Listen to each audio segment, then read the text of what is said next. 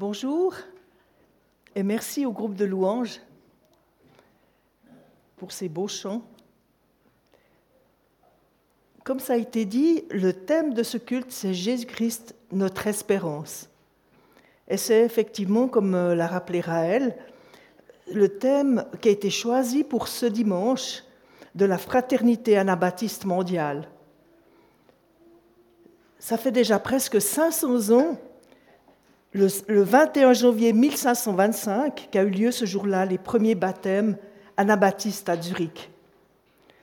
Un demi-millénaire plus tard, ce dimanche, il y a cette communion, en fait, autour de ce thème dans le monde entier. Et c'est une manière de célébrer la victoire du Christ par le pouvoir de l'Esprit sur toutes les barrières culturelles, les nationalismes qui jadis nous séparaient les uns des autres. Et cette année, comme ça a été dit, euh, ce nos frères africains, et moi ça me réjouit tout particulièrement, hein, qui ont préparé euh, le thème. Et puis vous allez voir que ce culte, ça sera un petit peu, le message, ça sera un petit peu un mixte entre ce que eux ont préparé et puis ce que le Seigneur a mis sur mon cœur. Et puis, je me suis permise de mettre une robe du Burkina Faso, avec quand même une chemise suisse. Hein. et je me suis dit, c'est une manière aussi d'honorer nos frères et sœurs du monde entier. Quelle est mon espérance? Ça, c'est la première question que j'aimerais nous poser. Sur quoi repose-t-elle?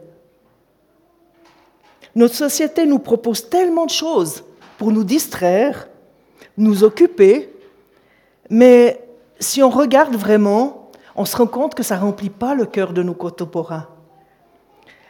Et beaucoup sont en, quête de sens et d'espérance. Ça explique aussi le succès de tant de pratiques religieuses ou non.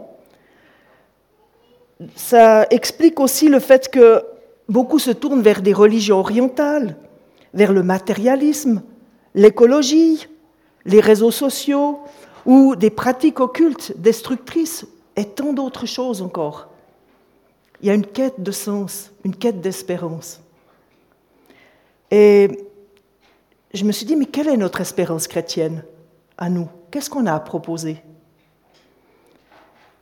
Et ce qui me venait, alors je prétends vraiment pas que c'est exhaustif, hein, je me disais, c'est un sentiment et un choix de faire confiance, quelles que soient les circonstances présentes, à Dieu. On s'attend à lui, on s'attend à sa grâce, on s'attend à la vie éternelle qu'on a reçue en Jésus-Christ. Jésus-Christ qui a tout accompli pour nous à la croix.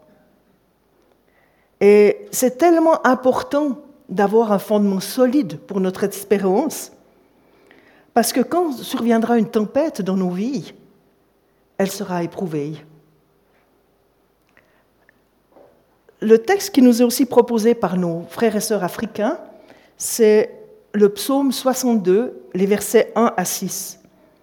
Ça exprime aussi le cri du cœur des chrétiens du, Sahel, du Sahel pardon, ouest africain, qui passent, eux, par de nombreuses épreuves.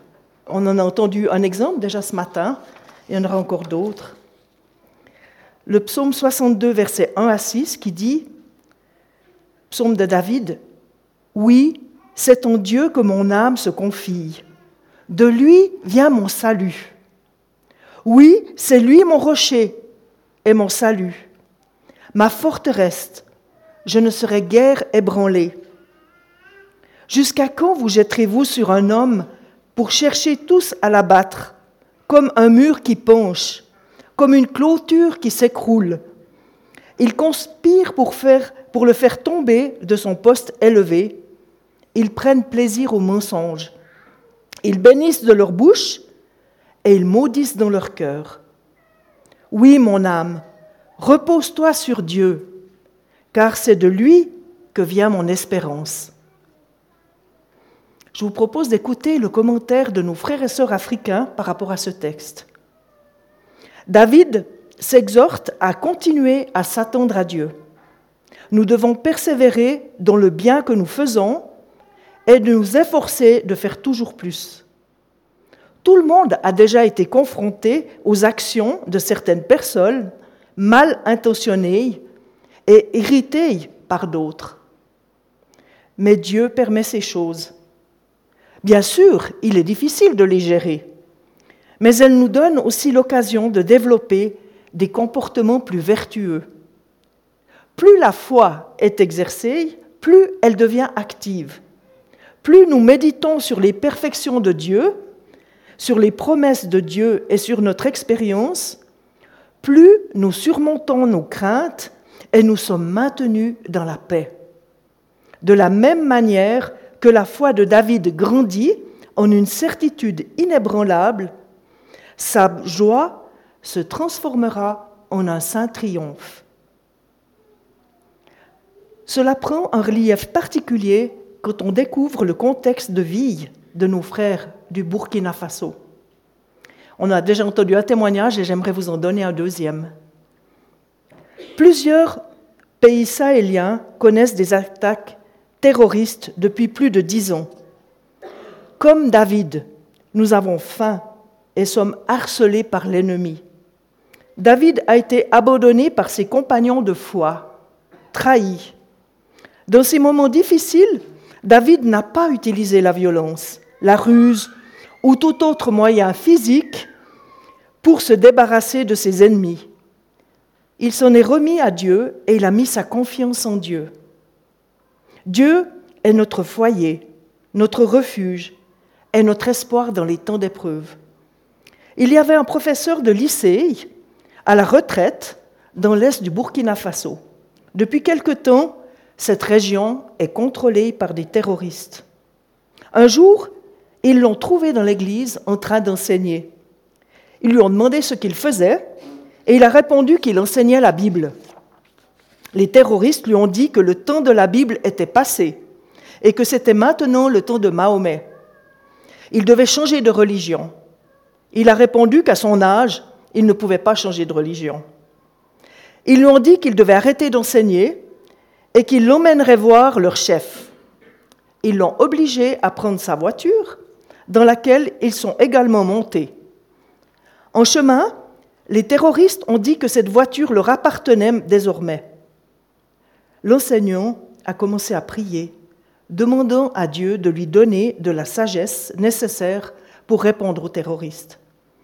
Arrivé auprès du chef des terroristes, on lui a demandé à qui appartenait la voiture.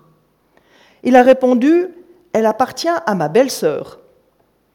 Le chef lui a répondu Vous avez de la chance qu'elle appartienne à une femme, car nous ne prenons pas les biens des femmes. Ils lui ont ordonné de ne plus enseigner au sujet de Jésus, parce que c'est maintenant le temps de Mahomet, et il a répondu que Jésus ne parlait pas de Mahomet qui viendrait, mais du Saint-Esprit qui devait venir et aider les croyants. Après cette période d'interrogatoire, où l'enseignant est resté calme et confiant, ils l'ont envoyé dans un endroit où il a pu facilement rentrer chez lui. L'enseignant a placé sa foi et son espoir en Dieu, qui a promis à ses enfants qu'ils pouvaient être apaisés et que Dieu combattra pour eux. Il faut du courage hein, pour rester ferme dans l'espérance, quand l'environnement est hostile à la foi, mais surtout une grande confiance en Dieu qui a promis qu'il donnait sa sagesse, qu'il nous donnerait sa sagesse au bon moment. Pour cela, il importe que notre fondement soit solide, de cultiver notre intimité avec Dieu par la lecture de la parole, la prière, la louange, la communion fraternelle. Dans Hébreu 11, les versets 1 à 3, nous lisons que l'espérance est un lien avec la foi. En effet, ce verset nous dit que la foi est une ferme assurance des choses qu'on espère, une démonstration de celles qu'on ne voit pas. Pour l'avoir possédée, les anciens ont obtenu un témoignage favorable. C'est par la foi que nous reconnaissons que le monde a été formé par la parole de Dieu, en sorte que ce qu'on voit n'a pas été fait de choses visibles. Et puis en plus, comme la foi, l'espérance fait partie des trois choses qui demeurent à toujours. On voit ça dans 1 Corinthiens 13, verset 13. Maintenant, ces trois choses demeurent, la foi, l'espérance et l'amour. Mais la plus grande des trois, c'est l'amour.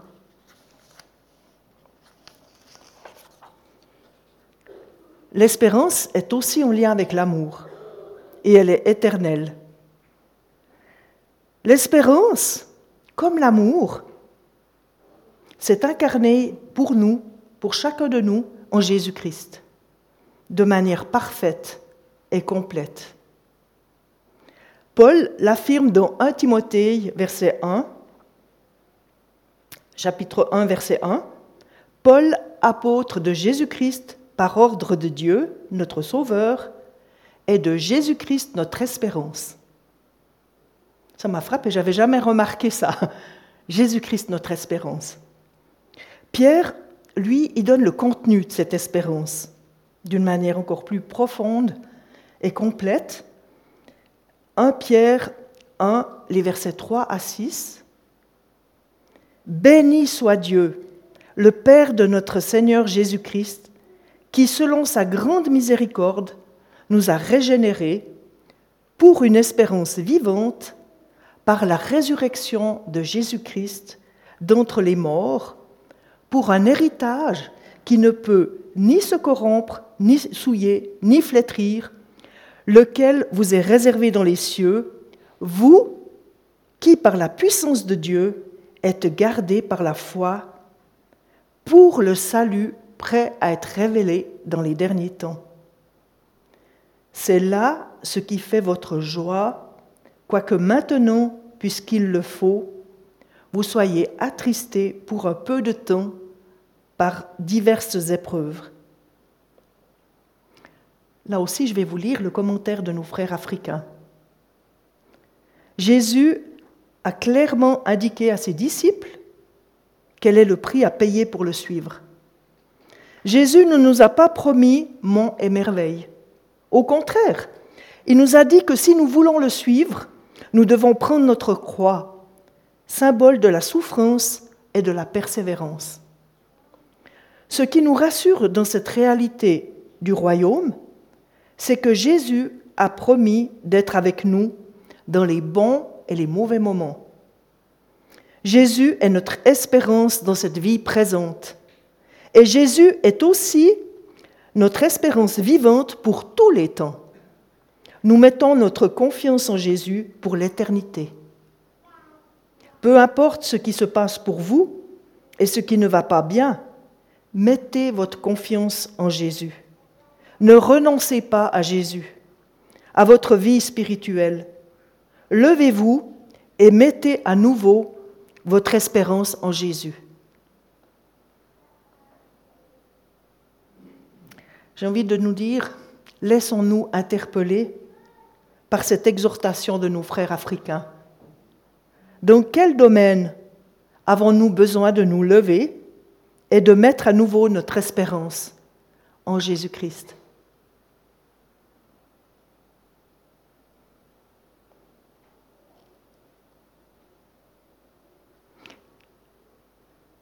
Je crois que c'est important j'aimerais encore partager trois points pour terminer avec vous. Jésus-Christ est le fondement solide de notre espérance. Il n'y en a point d'autres qui sont aussi solides que celle-là. La souffrance fait partie de la vie des êtres humains depuis la chute. Jésus aussi a dû la traverser mais c'est lui qui a pleinement accompli le salut que David attendait avec confiance. Comme le dit Pierre dans son épître, notre espérance est régénérée par la mort et la résurrection de Jésus-Christ, qui nous offre aussi un héritage et le salut qui est prêt à être révélé à la fin des temps.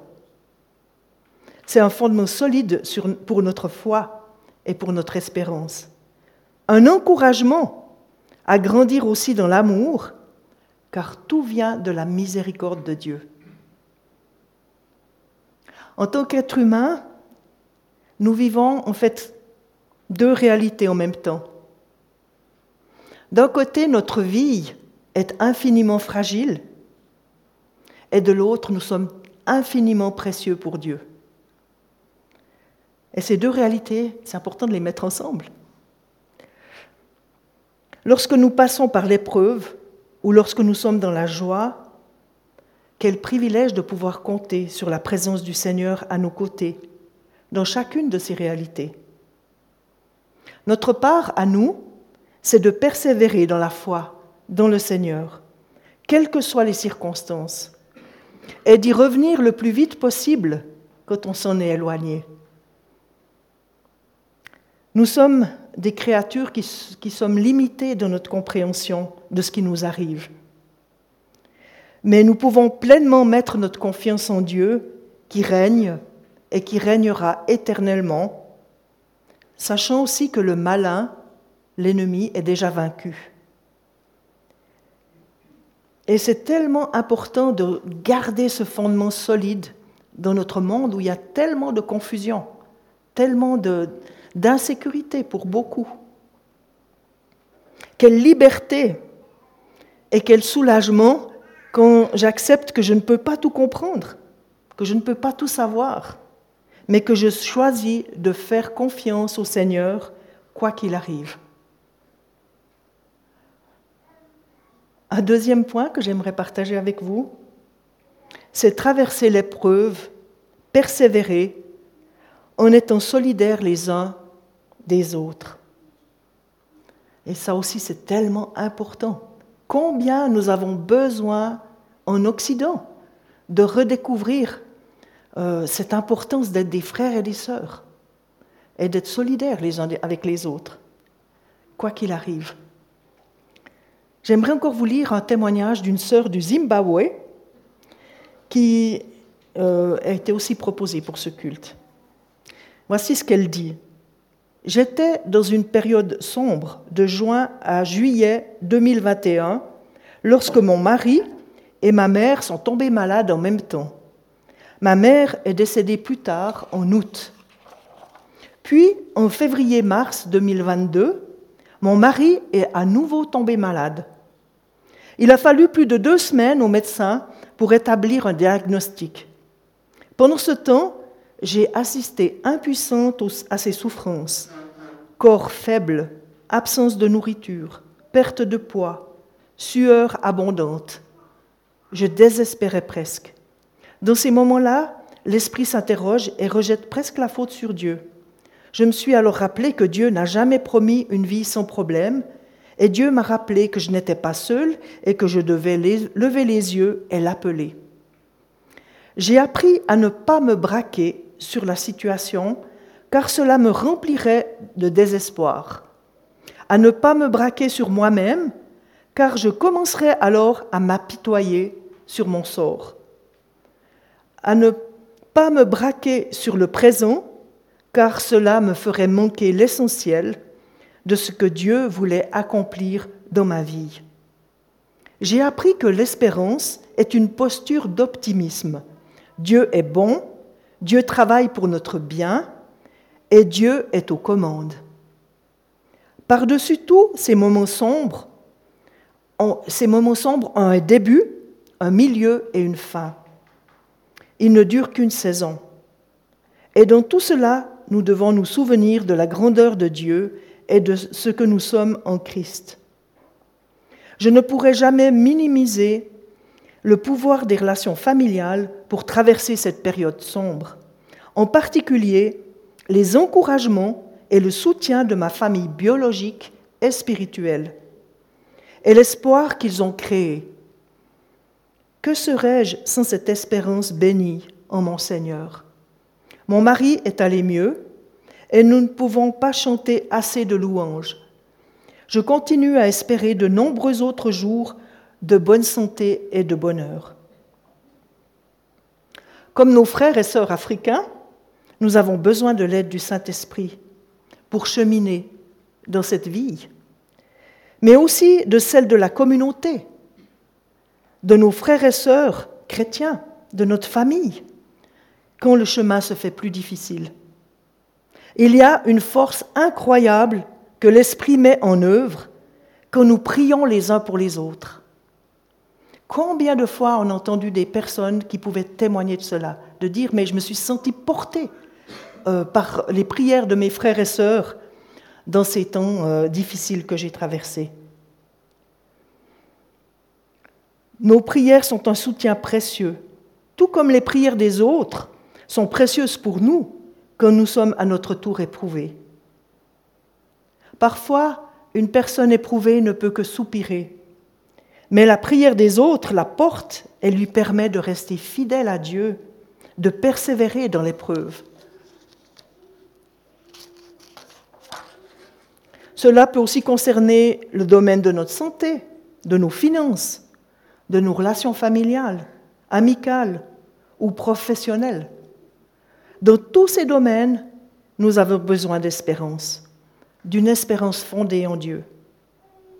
C'est vrai pour notre vie terrestre, mais c'est vrai aussi après notre mort, car l'amour de Dieu ne s'arrête pas à cette vie. Jésus-Christ nous offre aussi la vie éternelle dans le royaume de Dieu, où le mal, la mort, la souffrance n'existeront plus, mais où Dieu régnera pleinement. Cette espérance a soutenu de nombreux croyants tout au long de l'histoire, en particulier les martyrs, dont certains chantaient même avant de mourir. La parole nous dit que les souffrances de ce monde ne sont rien par rapport à la gloire à venir. Là, je vous cite Romains 8, verset 18, qui nous dit, c'est Paul qui parle, J'estime d'ailleurs qu'il n'y a aucune mesure, commune mesure, entre les souffrances de la vie présente et la gloire qui va se révéler en nous. Les premiers chrétiens, ici Paul en particulier, étaient conscients que leur vie ne s'arrêtait pas à la mort. Ils savaient ce qui les attendait ensuite. C'était la gloire éternelle de la présence de Dieu et de Jésus-Christ en eux. Le Saint-Esprit les fortifiait dans ces moments de persécution et cela leur permettait de rester fidèles. Et c'est tellement important. Et le dernier point que j'aimerais encore partager avec vous, c'est Dieu nous voit toujours avec espérance. Je peux m'appuyer sur cela. Pour Dieu, aucune situation n'est désespérée si on, la lui apporte avec vérité et sincérité, en étant prêt à l'écouter et à faire sa volonté. Je vous assure que pour moi, c'était une révélation de, de découvrir ça, qu'en Dieu, il y a toujours une espérance. Dieu, Jésus a tout accompli à la croix pour que nous retrouvions l'espérance en lui. Tout ce qui m'accuse et qui est sans espérance ne vient pas de Dieu. Si Dieu met le doigt sur quelque chose qui n'est pas dans la lumière, il nous offre aussi toujours la possibilité d'en sortir. On voit ça par exemple avec la femme adultère, à qui Jésus dit, moi non plus, je ne te condamne pas, va et ne pêche plus. Hein, c'est dans Jean 8, verset 11. Je peux déposer au pied de la croix tout ce qui m'encombre et empêche l'espérance de se développer dans ma vie. Pour que l'espérance puisse s'épanouir, c'est important que j'enlève, avec l'aide de Dieu, tout obstacle qui pourrait l'étouffer. Y a-t-il quelque chose dans ma vie qui cherche à étouffer mon espérance Ça peut être un problème de pardon, une injustice, une souffrance. Mais a priori, les mensonges de l'ennemi, d'autres choses encore. Déblayer le chemin, apprendre à digérer ce qui a été difficile donne de l'espace à l'espérance. Jésus ne nous a jamais promis une vie facile, mais il a promis d'être tous les jours avec nous, jusqu'à la fin du monde. Dans Matthieu 29, 20. Et ça, c'est extraordinaire de savoir que je peux aller vers lui en tout temps, vider mon cœur auprès de lui. Parfois, ça peut être simplement un soupir, des larmes, ou le fait de, me laisser simplement rejoindre par lui, en lui disant Seigneur, viens, viens là où j'en suis maintenant.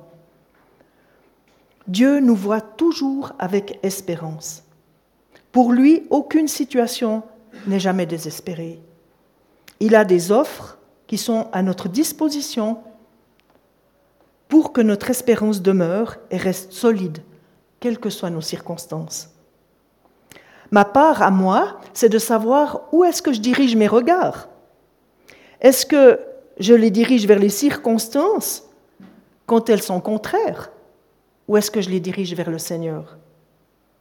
Un peu comme Pierre, hein, qui a pu marcher sur l'eau tant qu'il regardait à Jésus, puis au moment où il a regardé les vagues, et puis qu'il s'est dit, oh, mais elles sont vraiment quand même grosses, ces vagues, c'est là qu'il s'est mis à couler. Notre espérance a besoin d'être nourrie. Qui mieux que Jésus peut la nourrir? Il est la parole faite chair. C'est bon de nourrir notre espérance de la parole, de versets qui parlent à notre cœur et que l'on peut se répéter pour s'encourager. La louange et l'adoration nourrissent aussi notre espérance. Se confier en Dieu, dialoguer avec lui, le reconnaître comme le Seigneur est ce qui nous aidera dans les temps difficiles. Dieu est fidèle. Il entend ses enfants que ce regard de Dieu qui apporte de l'espérance soit aussi notre regard sur les autres. Quand nous déçoivent ou quelle que soit leur situation, tant de personnes n'ont jamais connu ce regard d'espérance sur eux. Et Dieu les voit aussi avec espérance.